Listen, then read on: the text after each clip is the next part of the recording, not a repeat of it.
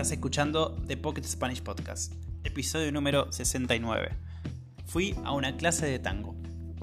Muy buenas a todos, ¿cómo están? Buen día, espero que estén muy, muy, muy bien. Yo estoy bien, como siempre. Muy contento de estar nuevamente con ustedes. Hace poco en realidad publiqué el episodio con James, el episodio 68. Si todavía no lo escuchaste, hablamos sobre cómo la inteligencia artificial está avanzando en algunas profesiones, en especial en su profesión que es la traducción. Así que si todavía no lo escuchaste, te lo recomiendo. Como siempre te recuerdo, si te gusta el podcast y te gustaría ayudarnos, pero no sabes cómo, la mejor forma es dejarnos 5 estrellas en Spotify o en tu aplicación favorita. Esto hace que nos des más visibilidad al podcast y que más personas nos conozcan. Y obviamente puedan mejorar su español con nosotros. Te recuerdo además que si te gustaría ver el vocabulario de cada episodio, lo vas a poder encontrar en el Instagram del podcast que es arroba.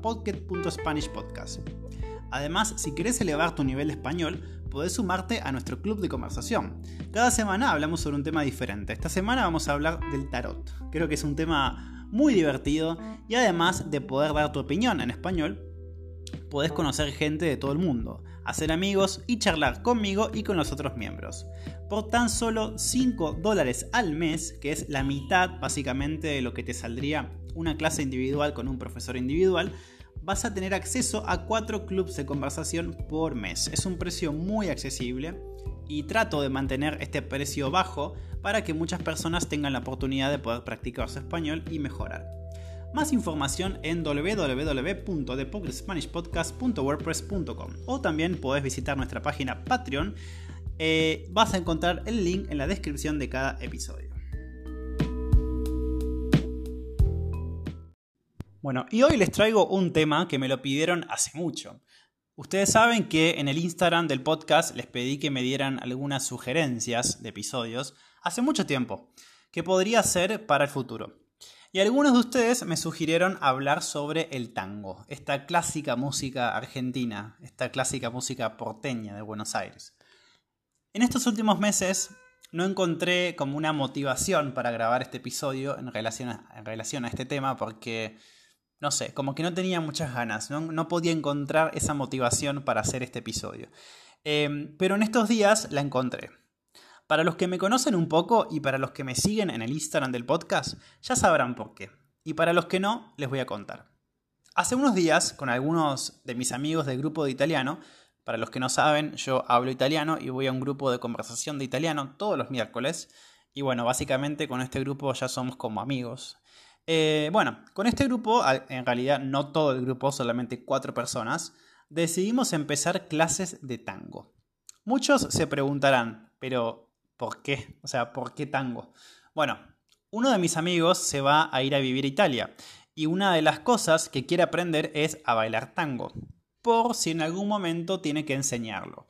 Ustedes saben que el tango es una, una, danza, un tipo de música que es muy, muy conocido a nivel internacional. Yo cuando fui a Italia, mucha gente me preguntaba si yo sabía bailar tango, si, si podía enseñarlo, etc. Entonces mi amigo, como va a ir a Italia, él quiere saber tango para eh, saberlo, básicamente. Y mm, básicamente como él no se anima a ir solo, ah, esa es una buena expresión. No se anima a ir solo. ¿Saben qué significa cuando una persona dice no me animo? Bueno, eso viene del verbo animarse a. Y lo utilizamos cuando no tenemos la voluntad o la fuerza de hacer algo, pero no porque no queremos, sino porque tenemos miedo. Nos da miedo hacer esto que tenemos o que queremos hacer. Por ejemplo, yo puedo decir, no me animo a volar en avión, me da mucho miedo. Generalmente se usa con cosas que nos dan miedo o que no todo el mundo es capaz de hacer, que son un poco peligrosas, tal vez. Bueno, entonces mi amigo no se animaba a ir solo a las clases de tango, tenía un poco de miedo de ir solo y por eso nos invitó a ir con él. Así que, como muchos ya saben, ya tuve la primera clase de tango, pero ahora no les voy a contar cómo fue, porque antes vamos a ver cuál es la historia de este tradicional baile argentino, y tan pero tan reconocido en todo el mundo. Y al final del episodio te cuento cómo fue mi primera clase de tango y qué cosas aprendí. Así que, como siempre digo, ahora prepárate un té, un café o un mate si sos bien argentino y buena escucha.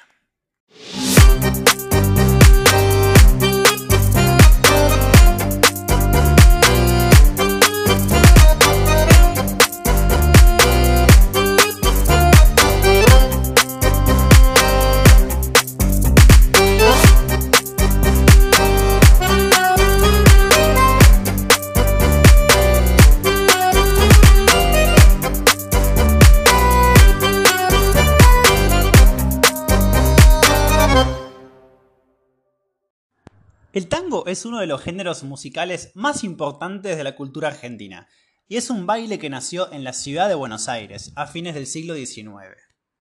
Aunque no se sabe muy bien, algunos creen que la palabra tango es de origen africano y significa dentro de la casa, que eran básicamente los espacios en los que la gente solía bailar en un comienzo. En aquellos años la capital argentina era una mezcla de culturas y razas, donde se podían encontrar las tradiciones de inmigrantes europeos y también africanos. Fue en ese contexto donde nació el tango, como una expresión artística y cultural que reflejaba lo que se vivía y sentía en los barrios más populares de la ciudad. En español cuando decimos popular generalmente nos referimos a algo pobre o que tiene que ver con la pobreza. Otra palabra común para referirse a esto es la palabra marginal. Así que cuando hablamos de contextos o lugares marginales o populares, hablamos en general de un lugar pobre. Estos inmigrantes compartían una misma condición, la pobreza y una misma casa, los conventillos. Los conventillos eran grandes casas con muchas habitaciones, donde generalmente se podía encontrar inmigrantes. Las condiciones de vida no eran muy buenas, y vivían todos juntos a la espera de un futuro mejor, que no siempre llegaría. Los trabajadores se reunían en los, salones a hablar y también a compartir aspectos de su cultura. Si van a Buenos Aires algún día, más precisamente al barrio de La Boca, en Caminito, van a poder ver cómo eran estos conventillos. Es un punto turístico muy importante de la ciudad de Buenos Aires, porque prácticamente es parte de la gran historia de la ciudad y del país. La mezcla en un mismo espacio al aire libre de italianos, españoles, africanos y también locales dio lugar al tango. Alrededor del año 1860, entre los, nativos argentinos, los marineros, los indios, los africanos, se bailaban diferentes estilos de música, como vals, de origen austríaco y alpino, el pasodoble y tango andaluz, de la región de Andalucía, España, la zarzuela, los bailes de origen escocés, habaneras de origen cubano, polka, teniendo como base siempre el ritmo de los africanos. En esa época todavía no existía el tango como una danza propiamente dicha. La música y el baile eran una forma de liberación para los trabajadores y, por supuesto, los inmigrantes que llegaban a la ciudad. En estos barrios, los bares y las casas eran los lugares donde se reunían las personas para bailar y para escuchar música. La danza era una forma social en la que estas personas podían conocerse unos a otros y poder interactuar, con cada cultura aportando sus tradiciones y de esa forma creando algo nuevo. Esta gente, como dije antes, vivían en la miseria, en condiciones de pobreza, de hecho, desde que el tango nació, se cree que muchas de sus letras se relacionan con el sufrimiento y el dolor de ese tiempo. El sonido del bandoneón, un instrumento de origen alemán, se incorporó como algo muy importante. También las guitarras, los contrabajos y los violines. En los barrios surgió el tango arrabalero. Era el tango que bailaban los hombres y mujeres con los cuerpos fuertemente abrazados, y que escandalizó a la sociedad de la época. ¿Saben qué significa este verbo escandalizar? Bueno, significa que provoca un escándalo, un lío, una polémica. Imagínense ver a un hombre y una mujer abrazados bailando, bailando una danza sumamente como erótica o sensual. Era una polémica para la gente de la época, porque imagínense que para las clases sociales de esa época era algo que causaba rechazo, principalmente por parte de la iglesia y de hecho fue hasta prohibido por la policía, por incitar o promover el escándalo y también estar asociado con la lujuria y la diversión. Su provisión obligó a bailarlo en lugares más privados o íntimos hasta el siglo XIX. Por eso se puede considerar a este baile como apasionante, porque las personas, aun sabiendo que era un baile prohibido, se reunían para bailarlo con mucha pasión. Fue así como el tango surgió en burdeles, boliches y prostíbulos, que lo fomentaban con el objetivo de que los cuerpos masculinos y femeninos se encontraran. ¿Todos entienden lo que eran los prostíbulos? Bueno, simplemente es o era un lugar privado con muchas habitaciones donde los hombres pagaban para tener un servicio sexual. Creo que todos ya entendieron.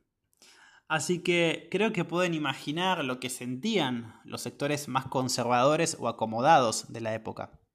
Cuando digo acomodado me refiero a los sectores más ricos de la ciudad de Buenos Aires del momento.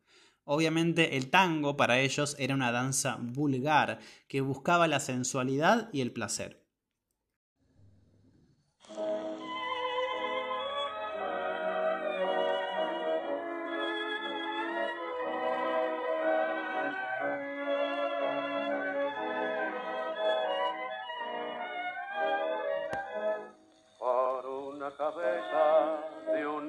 Que justo en la raya afloja al llegar. Y que al regresar parece decir no olvides hermano, vos sabes no hay que jugar. Por una cabeza me tejón de un día de aquella coqueta y risueña mujer que al jurar sonriendo el amor que está mintiendo quema en una hoguera todo mi querer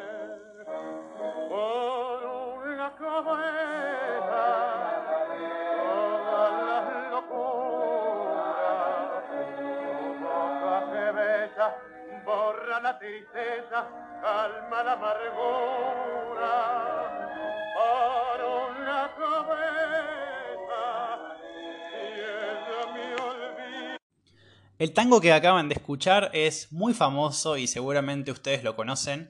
Se llama Por una cabeza. Es interpretado por Carlos Gardel, un famoso cantante, compositor y actor argentino, considerado uno de los máximos exponentes del tango.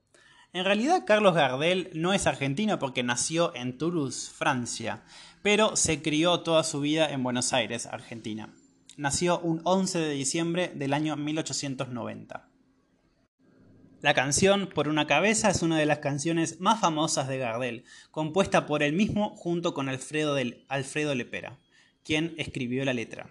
La canción se hizo más famosa cuando eh, se incluyó básicamente en una película llamada Tango Bar en, en el año 1935. Es una canción nostálgica que habla sobre apuestas, apuestas de carreras de caballos. ¿Saben qué significa el verbo apostar. Por ejemplo, en una carrera de caballos, diferentes hombres pueden apostar para ver qué caballo va a ganar. Eh, siempre, generalmente, se apuesta dinero, plata. ¿no? Lo mismo puede pasar con algunos juegos de lotería. Por ejemplo, en la lotería se apuesta un cierto número eh, y si ese número sale en la lotería, vos te ganás un, una cierta cantidad de plata o de dinero. Bueno, este, esta letra de este tango habla sobre básicamente sobre las apuestas en las carreras de caballos y el deseo de ganar por una cabeza de ventaja. Al principio el tango era una cosa de hombres, es decir, no se bailaba entre un hombre y una mujer como ahora, sino solamente entre hombres, por dos posibles causas. La primera porque era un baile considerado erótico, sensual. Por esta razón las mujeres no querían bailarlo porque tenían miedo de lo que las demás personas podrían decir de ellas. Acuérdense que en esa época había muchos prejuicios, principalmente en relación a las mujeres. Si una mujer bailaba este baile sensual, erótico con un hombre, seguramente la sociedad iba a pensar que ella era una mujer, mm, bueno, fácil, podemos decir en español, ¿no? Una mujer que andaba con muchos hombres. Pero obviamente era un prejuicio, no tendría por qué ser la realidad de ella, ¿no? Bueno, y la segunda razón, como ya dije, fue una danza que nació en esos lugares considerados prohibidos por la sociedad, esos prostíbulos. donde los hombres buscaban esos servicios sexuales. Es por eso que mientras los hombres esperaban su turno, los hombres, perdón, dije mucho los hombres, mientras esperaban su turno, bailaban tango entre ellos. El género del tango se fue estructurando poco a poco hasta que se convirtió en un arte urbano. No solo se expresaba en Buenos Aires, sino que también se frecuentaba en Montevideo, Uruguay poco a poco fue ganando forma y renombre como estilo de baile, y fue así que hacia el siglo XIX el tango rompió barreras. Esta expresión seguramente muchos de ustedes tampoco la conocen. Cuando en español decimos que algo rompe barreras, significa que es algo que crece. En este caso quiere decir que empezó a ser algo que no solamente se conocía o se escuchaba o se bailaba en Buenos Aires o en Argentina, sino que fue poco a poco conocido por el resto del mundo especialmente Uruguay. En 1910 el tango fue bailado en París, Francia, y empezó a ganar popularidad en todo el mundo. El tango conquistó a los sectores más altos de la sociedad francesa y fue bailado en casi todas las capitales europeas. Es curioso porque las personas que lo presentaron en Europa fueron los hijos varones de las familias tradicionales de Buenos Aires, es decir, los propios hijos de las familias más ricas de Buenos Aires fueron las personas que presentaron el tango en Europa. Muy curioso, ¿no? En la década de los 80, el tango obtuvo más popularidad por el reconocimiento internacional a través de varias películas de Hollywood. Hoy en día, en todo el mundo se abrieron escuelas de tango y en el año 2009 la UNESCO lo incluyó en su lista de patrimonio inmaterial mundial. En Buenos Aires tardó un poco en aceptarse. Recuerden que era una danza o un baile rechazado por la mayoría de la sociedad, eh, principalmente las personas acomodadas o que tenían mucho dinero, ¿no? que eran ricas, pero poco a poco empezó a aceptarse. Después fue considerado ya como una necesidad de expresión popular. Las letras del tango suelen basarse en el lunfardo, el lunfardo es esa jerga o el slang, podemos decir, rioplatense. Esta manera de hablar tomaba palabras de algunos dialectos italianos y también de otras lenguas traídas por los inmigrantes, absorbidas y adaptadas al porteño. Estas letras son muy poéticas y expresan generalmente problemas de amor o reclamos políticos, y por esta razón es tan emocionante. En el tango además se definen dos roles en los participantes. Una persona es el líder y la otra persona el seguidor. Ustedes saben lo que es un líder, ¿no? La persona líder es la que toma las decisiones, es la que decide lo que se tiene que hacer. Y el seguidor es lo contrario, la persona que sigue justamente al líder. Y ambos tienen que tener una conexión muy fuerte para poder bailar, incluso si no se conocen. En unos minutos les voy a contar un poco sobre cómo fue mi experiencia bailando tango y cómo pude, digamos, eh, bailar, que en realidad no pude bailar, pero bueno, eh, digamos, cómo aprendí algunos pasos eh, de baile. Bueno, a lo largo del tiempo el tango comenzó un poco a adaptarse y también a modernizarse. Un ejemplo de esto es Astor Piazzolla, un compositor argentino considerado uno de los músicos más importantes del siglo XX y uno de los compositores más importantes de tango en todo el mundo. Piazzolla, que en realidad en italiano sería Piazzolla, comenzó a incorporar elementos de jazz a la, a la música tanguera, el denominado tango nuevo. Los tradicionalistas no tomaron a bien este cambio en su momento, pero actualmente Piazzolla es considerado un gran ícono argentino.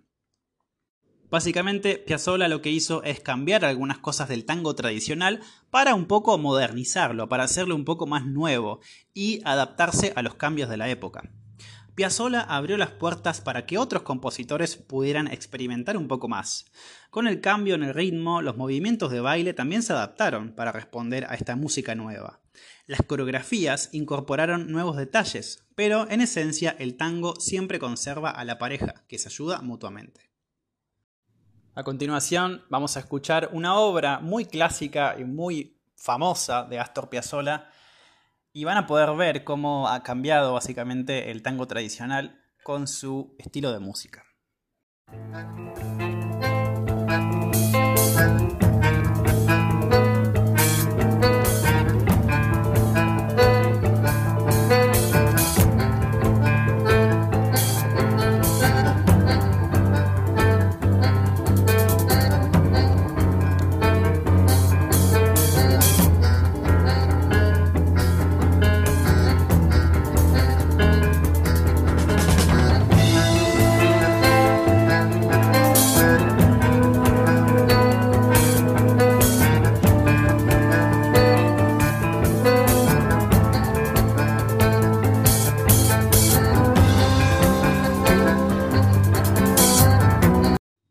La década de los 90 apareció otra forma ingeniosa de utilizar la música del tango.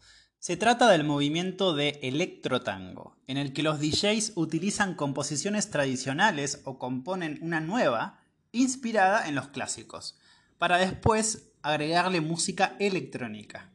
Un ejemplo de esto es la banda Bajo Fondo, una banda que mezcla diversos géneros como el tango, la electrónica, el jazz y también el hip hop. Esto fue una gran forma de generar un poco interés en las generaciones más jóvenes y acercar al tango a nuevos espacios. Escuchamos un poco de una canción de bajo fondo que me gusta mucho.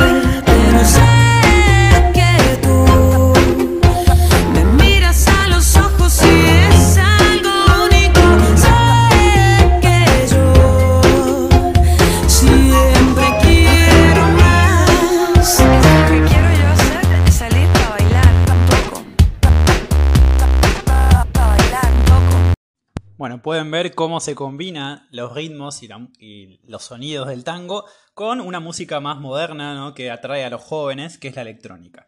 Y esta canción se llama Pa Bailar y es cantada también por Julieta Venegas, una cantante muy famosa mexicana.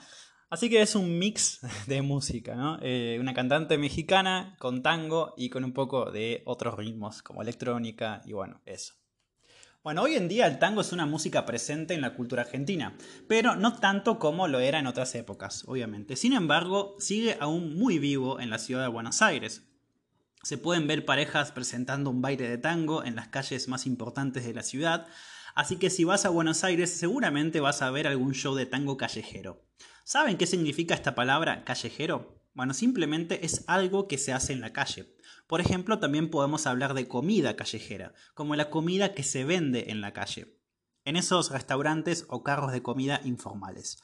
Además, la ciudad de Buenos Aires ofrece divers- diversos shows de tango, generalmente nocturnos, es decir, en la noche, para disfrutar. Es una actividad muy auténtica que te recomiendo hacer si algún día visitas esta ciudad. Y por supuesto, como dije antes en otros episodios, el tango no forma parte de la música escuchada por los jóvenes. Es muy raro que un joven de la generación actual escuche o se interese por el tango, ya que otros ritmos como el rap, la cumbia, el reggaetón o la música pop son más populares. Sin embargo, por supuesto que puede haber excepciones y una de esas excepciones, como ya saben, soy yo. Entonces, bueno, les voy a contar ahora cómo fue mi experiencia en las dos primeras clases de tango que tuve. Cuando llegamos al lugar parecía como un teatro, mejor dicho, una sala de teatro, con luces, un espacio creado para el arte. Nos recibieron dos profesores jóvenes, un hombre y una mujer, pero lo que más me llamó la atención era la cantidad de hombres que había. Sí, había más hombres que mujeres, y ustedes saben que generalmente el tango se baila entre hombres y mujeres. Otra de las cosas que me llamó la atención y que no me gustó mucho es que había personas que ya sabían bailar, o sea, ya tenían experiencia con el tango, mientras que nosotros no sabíamos nada, éramos principiantes. Entonces podemos decir que no estábamos al mismo nivel. El tango es una danza que se baila en pareja, el hombre es el que guía a la mujer, y es muy importante que los cuerpos estén en una posición que permita que las dos personas puedan entenderse. Parece fácil, pero no lo es, es muy difícil. La primera cosa que nos enseñaron es a intentar balancear nuestro- nuestros pesos. Es decir, nos tomamos, por ejemplo, de la mano y empezamos a ir de un lado a otro, pero sin caminar. Solamente llevando el peso de nuestro cuerpo primero hacia la izquierda, después hacia la derecha. Y lo que tiene que pasar es que cuando el hombre hace un movimiento, la mujer lo sigue y hace lo mismo. Es como si la mujer fuera un espejo. Otra cosa interesante es que tanto el hombre como la mujer no pueden mirar el piso, el suelo. Es decir, no pueden mirarse los pies. Y ustedes se preguntarán, ¿cómo hacen entonces para saber qué movimiento va a hacer la otra persona? Bueno, el tango es un baile en el que la conexión con la otra persona es muy importante. Por eso la posición de la mano sobre el cuerpo de la mujer es importante. Y también la fuerza con la que los, las dos personas se agarran de las manos. El hombre, entonces, es el que decide qué paso va a dar o cómo va a mover su cuerpo. Y la mujer tiene que sentir y hacer el mismo movimiento que él. Muchos se estarán preguntando entonces, bueno, pero ¿existen pasos o una coreografía? ¿Saben lo que significa coreografía? Difícil de pronunciar. coreografía. Bien, Saben que para bailar un determinado ritmo se necesita seguir una serie de pasos y aprenderlos de memoria muchas veces. Y con la práctica eh, uno puede ir más o menos aprendiendo esta coreografía. Bueno, el tango no tiene una coreografía específica, pero sí tiene una serie de movimientos que te ayudan a bailar y que después la persona puede seguir en base al ritmo y a la canción de tango del momento. La primera clase de tango que tuvimos fue, para ser sinceros, un poco difícil, porque había personas que sabían bailar, como les dije, entonces algunas partes de la, de la clase tuvimos que hacer cosas que eran muy, muy, muy difíciles y que no eran para una primera clase de tango. Es por eso que el lunes fuimos a otra escuela de tango y sinceramente esta vez nos gustó más, porque la mayoría era principiante y al contrario de la primera, casi todas eran mujeres. Así que se pueden imaginar que después de aprender los pasos básicos, todas las mujeres, que de hecho eran señoras de más de 50 años, querían bailar conmigo y mi amigo, y por supuesto otros dos hombres que había. La verdad que fue un poco cansador porque fue una clase de casi dos horas, pero aprendí muchísimo y me divertí. Al final de la clase aprendimos también algunos pasos de milonga. ¿Saben lo que es la milonga? Es como la hermana del tango. Es muy similar, pero es más rápida. Y los movimientos de los bailarines son más energéticos también. Bueno, creo que por hoy eso es todo. Podemos terminar. Espero que les haya parecido interesante y que hayan aprendido algo nuevo. Les quiero recomendar por último que escuchen una, eh, esta banda que me gusta mucho, que ya se las nombré, que es Bajo Fondo. Eh, bueno, me gusta porque combina estos sonidos del tango con otros ritmos más juveniles y urbanos y creo que queda muy bien. A mí me gusta mucho cómo, cómo suena. Así que les recomiendo escuchar eh, bajo fondo. bueno, eso es todo. Nos vemos en el próximo episodio. Chao, chao.